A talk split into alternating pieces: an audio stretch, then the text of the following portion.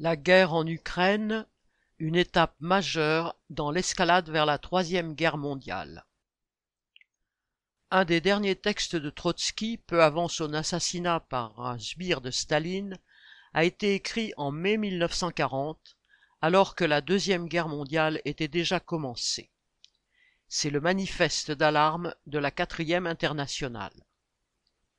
Chassé d'Union soviétique, isolé, Trotsky s'adresse directement aux travailleurs par ces mots.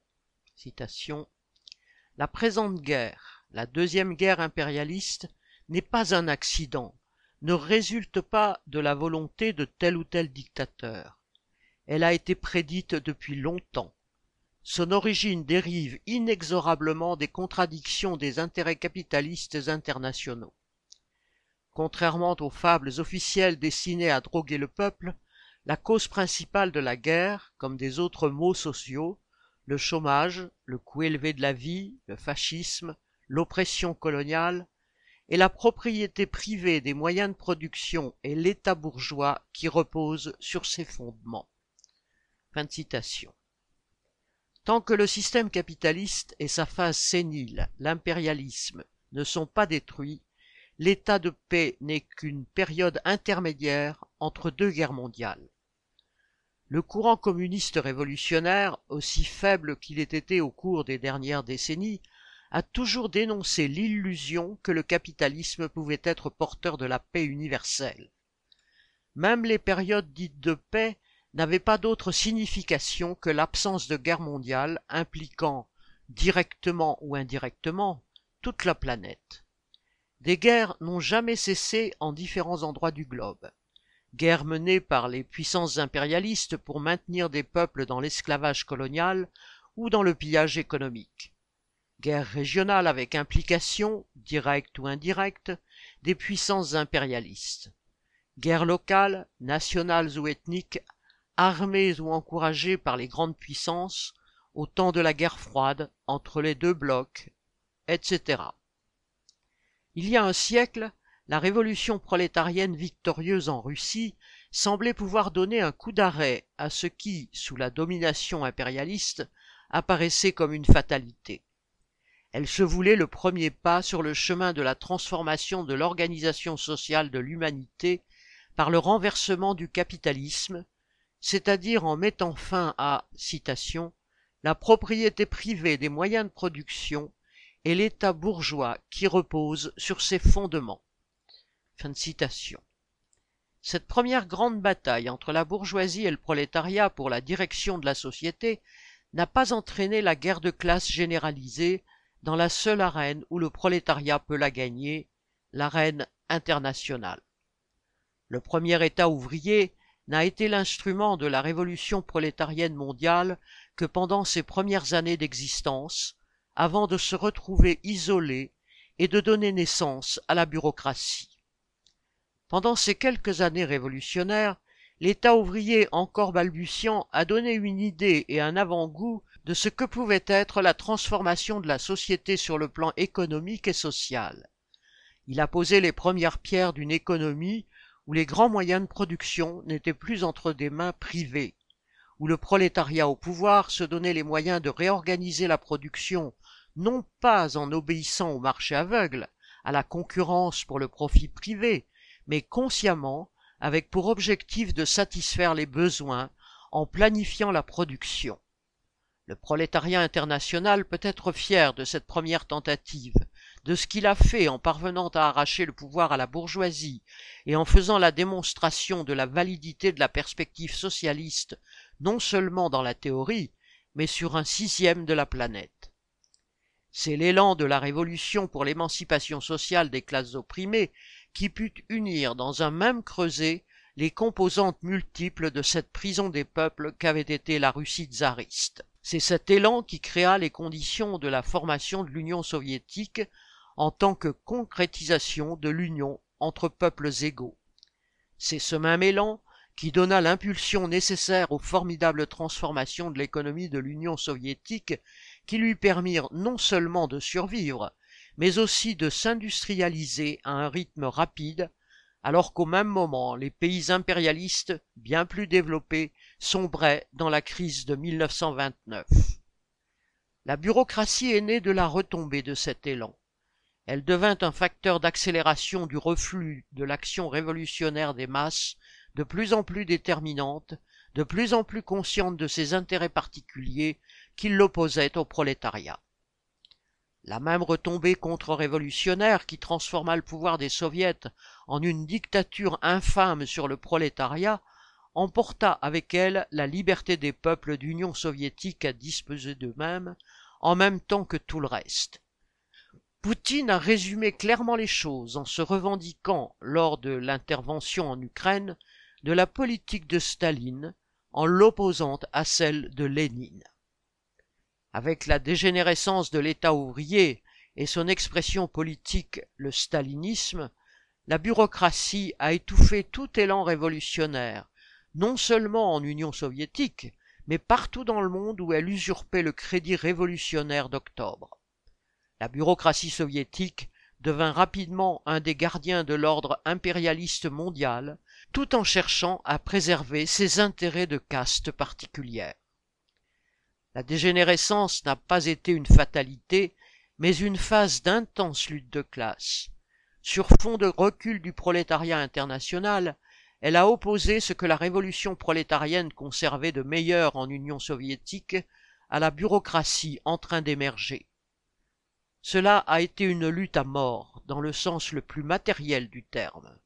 La bureaucratie stalinienne fit le choix de plus en plus conscient au fil de sa mainmise sur l'État soviétique et sur ce qui avait été le parti bolchevique, d'anéantir physiquement tous ceux qui se revendiquaient de la continuité révolutionnaire d'octobre 1917. L'opposition de gauche, qui se retrouva autour de la personne de Trotsky, fut un véritable parti communiste révolutionnaire. Elle le fut par la richesse de son expérience politique collective et celle individuelle de ses militants, acquise dans la Révolution, puis dans la guerre civile victorieuse contre la bourgeoisie, acquise aussi dans l'immense effort tâtonnant pour construire une nouvelle organisation sociale. Plus s'ouvrent les archives de la bureaucratie stalinienne, plus apparaît le fait que l'opposition de gauche ne se limitait pas à la personne de Trotsky et à quelques centaines de militants, de cadres de qualité qui surent résister plus ou moins longtemps à la prison, au procès, au camp de concentration, avant d'être assassinés pour la plupart d'entre eux. Ils furent les cadres d'un véritable parti qui avait les moyens et la compétence de régénérer le mouvement ouvrier international en renouant avec la Révolution. C'est ce parti, le seul qui mérite cette qualité dans l'histoire du trotskisme, qui a été anéanti par la bureaucratie triomphante, brisant par la même occasion la continuité politique et humaine avec la révolution d'octobre 1917. De tous les crimes de Staline à l'égard du mouvement ouvrier révolutionnaire, cet anéantissement est le pire et les résume tous, rendant Staline comparable à Hitler.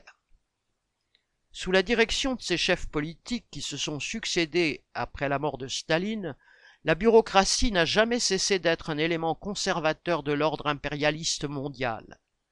Elle a commencé à jouer ce rôle en trahissant des révolutions qu'elle prétendait diriger ou soutenir. Chine 1927, Espagne 1936-1938, sans parler de la trahison de toutes les mobilisations ouvrières par la politique des fronts populaires.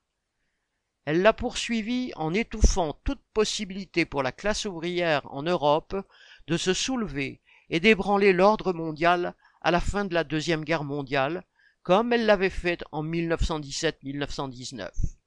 Et elle a continué ce rôle en intervenant militairement, en écrasant des mobilisations ouvrières, de 1953 à 1956 dans sa sphère d'influence de l'époque, à Berlin-Est, à Poznan, à Budapest. La bureaucratie, après avoir contribué pendant des décennies à la défense de l'ordre impérialiste mondial, tout en restant un corps étranger à la bourgeoisie mondiale, voire en privant l'impérialisme occidental de sa mainmise sur les pays de l'Est européen, transformés en de prétendues démocraties populaires, annoncé, sous Gorbatchev et surtout Helsinki, son souhait de rejoindre les rangs de la grande bourgeoisie mondiale et de son marché capitaliste. L'ère Helsinki, caractérisée par l'effondrement catastrophique de l'économie russe, la décomposition de l'Union soviétique en États plus ou moins hostiles les uns aux autres, a fait la démonstration que les grandes puissances impérialistes n'avaient aucunement l'intention de se fabriquer une rivale trop puissante. Elles voulaient bien de la Russie comme complice, au temps de Staline elle l'était déjà, mais en tant que subordonnée, méprisée. Elles l'acceptaient comme quelque chose qui s'apparente au Brésil, à l'Inde, voire au Congo de Mobutu, avec cependant la force que donne à la Russie l'immensité de son territoire, l'importance de sa population, la variété de ses ressources naturelles et surtout un certain nombre d'éléments économiques hérités de l'élan de la révolution prolétarienne. L'accession de Poutine au pouvoir a été la réaction de la bureaucratie de l'État russe menacée de décomposition sous Helsinki. Les puissances impérialistes, dont les visées fondamentales étaient si bien comprises et servies par l'attitude soumise de Helsinki, n'ont cessé d'exercer une pression permanente sur la Russie. La volonté de rétablissement de la verticale du pouvoir, entre guillemets, brandie par Poutine, a bénéficié de toute évidence d'un large consensus dans la couche dirigeante, même si un certain nombre d'oligarques qui avaient profité de la déliquescence du pouvoir sous Helsinki en ont fait les frais. La crise de l'économie mondiale, la guerre russo-ukrainienne et les sanctions occidentales affectent, outre les populations de l'ex-URSS, les rapports de force à l'intérieur même du pouvoir en Russie.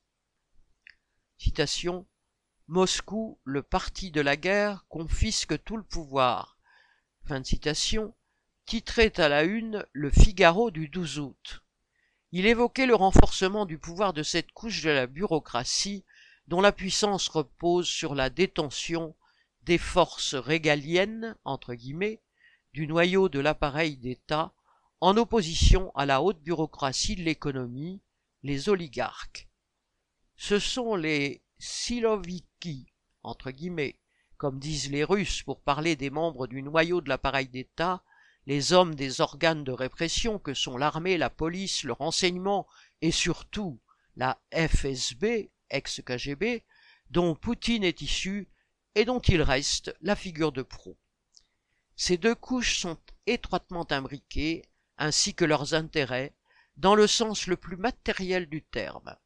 Les oligarques ont émergé en tant qu'entités plus ou moins distinctes et mis la main sur les entreprises et la direction des rouages de l'économie avec la protection des bureaucrates de l'appareil de répression.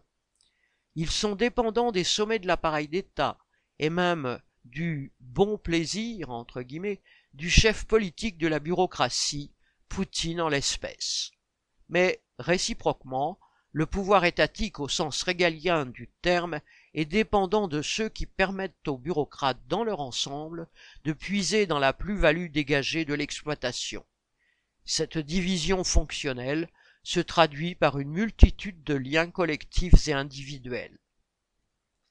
Les oligarques ont certes rejoint, par leur fortune, leurs yachts et avions privés, par leurs ambitions, leur mode de vie de parvenus, les sommets de la classe capitaliste, avec cependant leur dépendance de la bureaucratie d'État qui les distingue de la grande bourgeoisie bien établie des puissances impérialistes. Voilà que demeure jusqu'à aujourd'hui la contradiction fondamentale qui caractérisait l'URSS bureaucratisée entre le souffle révolutionnaire d'origine et son antithèse surgie de sa dégénérescence. Il a fallu le souffle puissant de la révolution prolétarienne pour éradiquer le tsarisme, l'aristocratie foncière et la bourgeoisie. Mais le souffle révolutionnaire éteint, la situation s'est stabilisée pour quelques décennies sous la poigne de fer d'un monstre bureaucratique sans précédent dans l'histoire. Les trusts du genre Gazprom ou Rosatom en constituent un lointain souvenir qui donne à cette bureaucratie, pouvoir étatique comme pouvoir d'oligarques entremêlés, les moyens de faire face aux puissances impérialistes. La guerre en Ukraine, en rebattant les cartes entre la dépendance des oligarques russes à Poutine et les liens tissés avec la grande bourgeoisie impérialiste, rend les rapports de force fluctuants à l'intérieur même du pouvoir russe. Prendre position sur la guerre en Ukraine en faisant abstraction de l'emprise de l'impérialisme sur le monde, c'est se ranger dans le camp des puissances impérialistes. Lorsqu'il s'agit de tendances politiques qui se revendiquent du marxisme, c'est un abandon. Les justifications avancées par ceux qui se rangent, ouvertement ou hypocritement dans le camp des puissances impérialistes, sont étonnamment semblables à celles avancées par leurs ancêtres ou prédécesseurs d'avant ou pendant la Deuxième Guerre mondiale. La défense de la démocratie? Poutine est un dictateur de la pire espèce, c'est-à-dire de l'espèce de Staline dont il se revendique pour rejeter Lénine. Mais l'argument est misérable lorsqu'on sait combien sont les dictatures suscitées, protégées, armées par l'impérialisme de la grande démocratie entre guillemets américaine de par le monde. Le droit de la nation ukrainienne à disposer d'elle-même? Lors de l'agression de la monarchie des Habsbourg contre la Serbie, acte déclencheur de la Première Guerre mondiale, on pouvait éprouver un sentiment de solidarité pour une petite nation pauvre dont la survie était menacée. Mais le droit à l'existence nationale de la Serbie est passé aux yeux des révolutionnaires de l'époque au second plan, alors qu'il se plaçait dans le cadre d'un affrontement entre camps impérialistes. Poutine responsable d'une politique impérialiste? C'est incontestablement vrai au sens générique du terme, depuis la politique de la Rome antique pendant des siècles. Mais l'insistance à répéter le terme est faite surtout pour dissimuler que l'impérialisme d'aujourd'hui est avant tout un certain stade du capitalisme et qu'on ne peut mettre fin à sa politique guerrière qu'en détruisant ses racines capitalistes. C'est Poutine qui a déclenché la guerre. Argument lamentable, du même ordre que d'invoquer le coup de chasse-mouche du dé d'Alger pour justifier la conquête de l'Algérie par la France. Pour des communistes révolutionnaires, la seule attitude possible doit être guidée par l'idée formulée à l'époque du premier conflit mondial par Karl Liebknecht. L'ennemi est dans notre propre pays.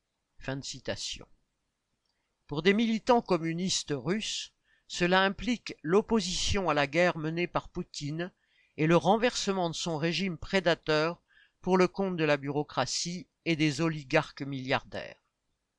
Fraternisation, s'adresser aux prolétaires d'Ukraine au nom de l'identité de leurs intérêts avec ceux des prolétaires de Russie, tout en se revendiquant de la politique des bolcheviks de respecter le droit de l'Ukraine à l'indépendance si les travailleurs le souhaitent.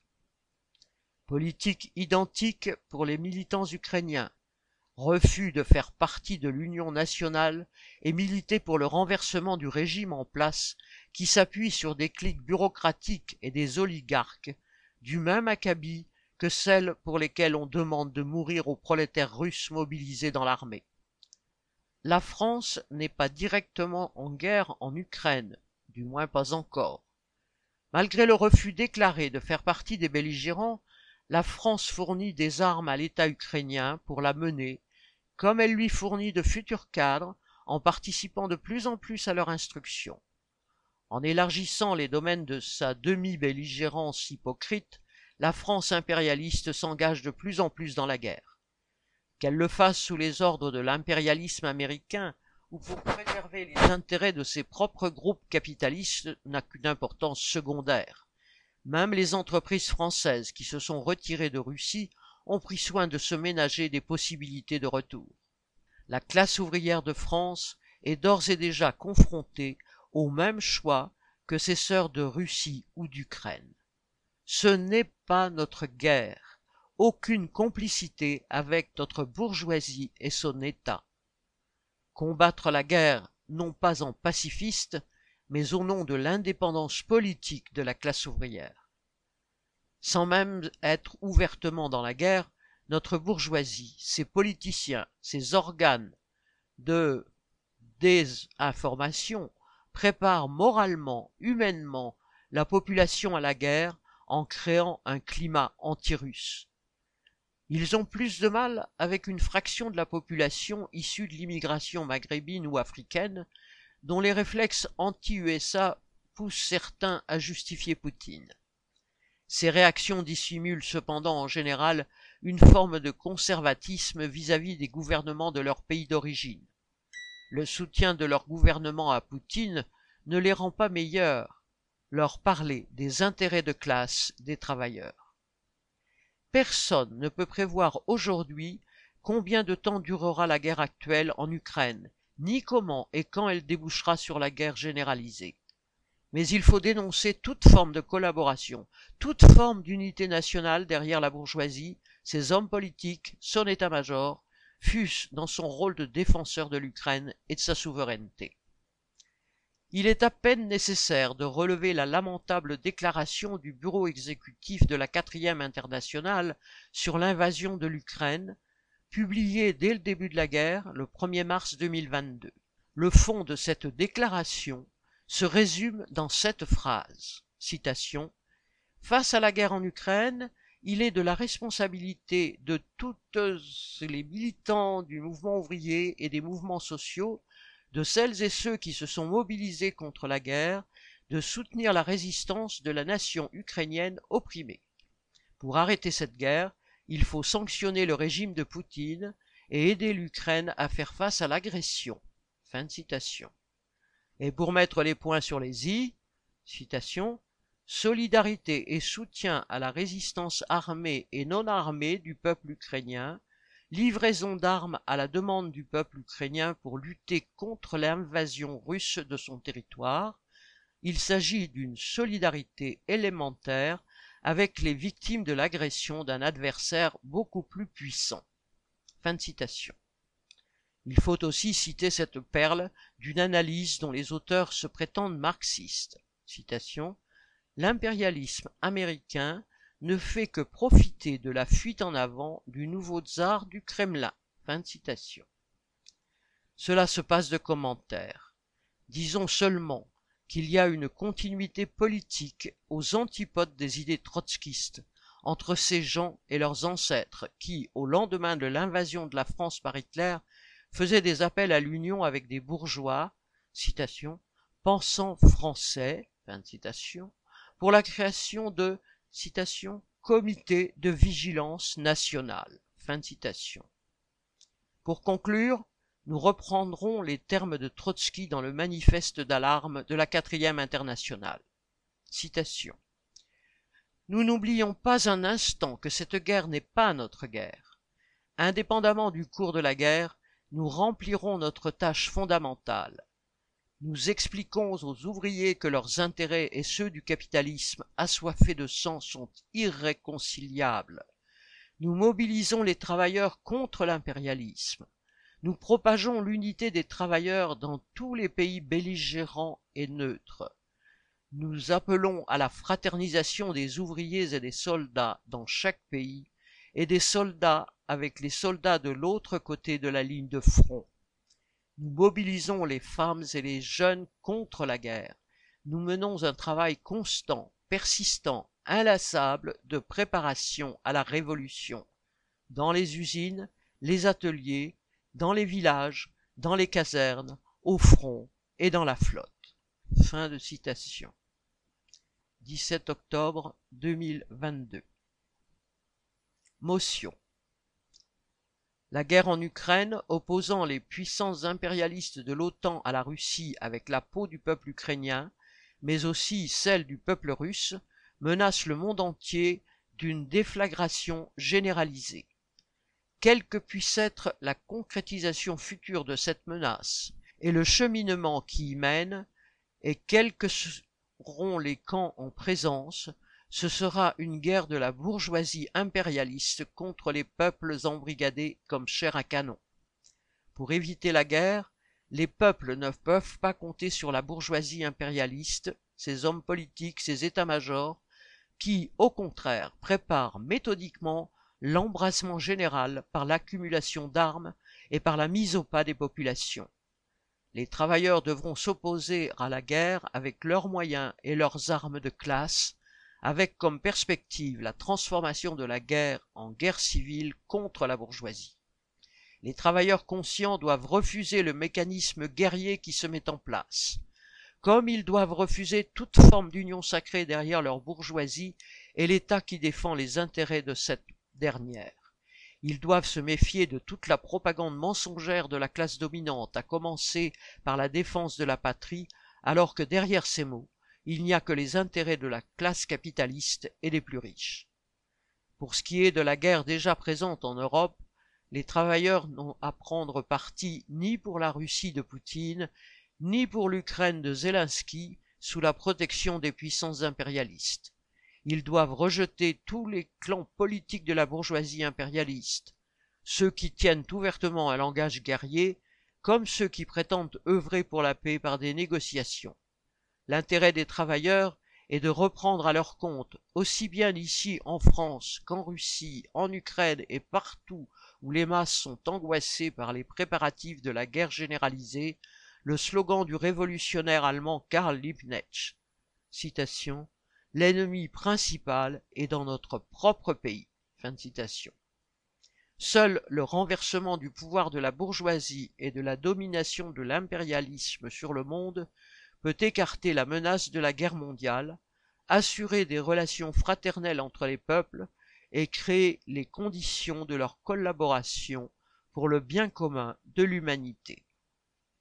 3 décembre 2022